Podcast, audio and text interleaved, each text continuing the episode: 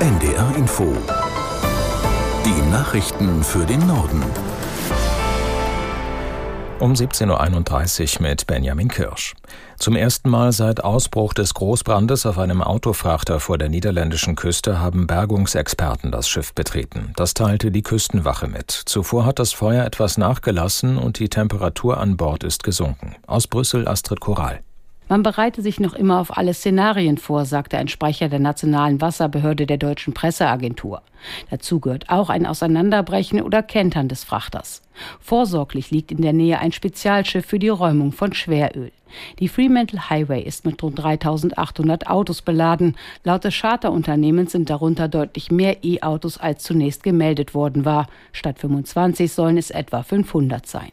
Unklar ist, was das für die Entwicklung des Feuers bedeutet. Die Batterien von E-Autos sind schwieriger zu löschen. In Deutschland bereitet eine schwierige wirtschaftliche Lage weiter Probleme. Die Konjunktur tritt auf der Stelle und die Inflationsrate wird in diesem Monat voraussichtlich auch nur leicht sinken.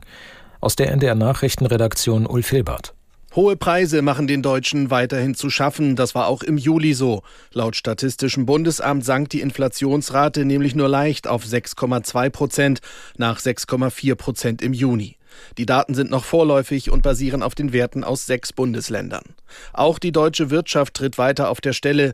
Der erhoffte Aufschwung im Frühjahr ist ausgeblieben. Das Bruttoinlandsprodukt stagnierte von April bis Juni. Damit wurde aber zumindest die kurzfristige Rezession gestoppt, denn zuvor war die Wirtschaft noch zwei Quartale hintereinander geschrumpft. Russland hat mit mehr als 40 afrikanischen Ländern Abkommen über eine militärische Zusammenarbeit geschlossen. Das teilte Präsident Putin am zweiten Tag des sogenannten Russland-Afrika-Gipfels in St. Petersburg mit. Die Vertragspartner erhielten von Russland ein breites Spektrum an Waffen und Technik, in einigen Fällen unentgeltlich. Moskau versucht bereits seit Jahren, seinen Einfluss auf dem Kontinent auszubauen. Einige afrikanische Länder kritisierten auf dem Gipfel den russischen Angriffskrieg gegen die Ukraine und die Kündigung des Getreideabkommens. Der Chef der Präsidentengarde im Niger, General Chiani, hat sich zum neuen Machthaber des Landes ernannt. Das sagte Chiani im nationalen Fernsehen, zwei Tage nachdem Offiziere der Präsidentengarde den demokratisch gewählten Präsidenten Basum in dessen Palast festgesetzt und für entmachtet erklärt haben. Aus Rabat, Dunja Sadaki.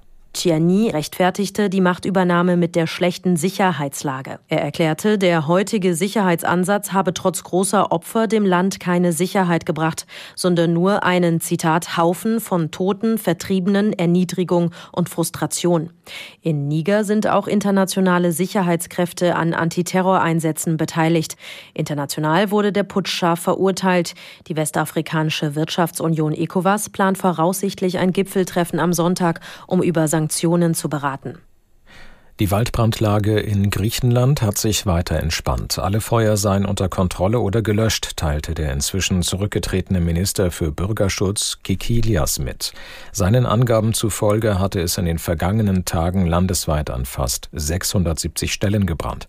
In den meisten Fällen seien die Feuer ausgebrochen, weil Menschen fahrlässig gehandelt hätten. Die Waldbrandgefahr bleibt in Griechenland aber weiter hoch, denn es ist immer noch sehr trocken. Die fast zweiwöchige extreme Hitzewelle mit Temperaturen von bis zu 46 Grad ist aber zu Ende. In Singapur ist erstmals seit fast 20 Jahren wieder eine Frau hingerichtet worden. Die 45-Jährige war wegen Besitzes von knapp 31 Gramm reinen Heroins zum Tode verurteilt worden. Aus Singapur Jennifer Johnston. Menschenrechtsgruppen wie Amnesty International hatten die Behörden in dem Stadtstaat bis zuletzt gebeten, die Verurteilte zu begnadigen. Singapur gehört zu den Ländern mit den strengsten Drogengesetzen weltweit. Bereits der Handel mit 15 Gramm Heroin kann in dem südostasiatischen Land mit der Todesstrafe geahndet werden. Insgesamt wurden Menschenrechtlern zufolge in den vergangenen eineinhalb Jahren 15 Menschen hingerichtet. Singapur sagt, die Todesstrafe schrecke ab und mache die Stadt sicherer. Menschenrechtsorganisationen stellen das in Frage. Zudem sei es eine unverhältnismäßig hohe Strafe für das Vergehen. Der Taifun Doksuri hat China erreicht. Begleitet von schweren Regenfällen traf er auf die Küste im Südosten des Landes. Nach Angaben einer staatlichen Nachrichtenagentur mussten mehr als 400.000 Menschen ihre Häuser verlassen. Das Fernsehen zeigte Bilder von überfluteten Straßen. Laut den Vorhersagen dürfte sich der Taifun auf seinem Weg Richtung Nordwesten weiter abschwächen. Doc Suri hatte zuvor auf den Philippinen für schwere Verwüstungen gesorgt. Mindestens 13 Menschen kamen laut Behörden ums Leben. Die Suche nach Vermissten dauert an. Das waren die Nachrichten.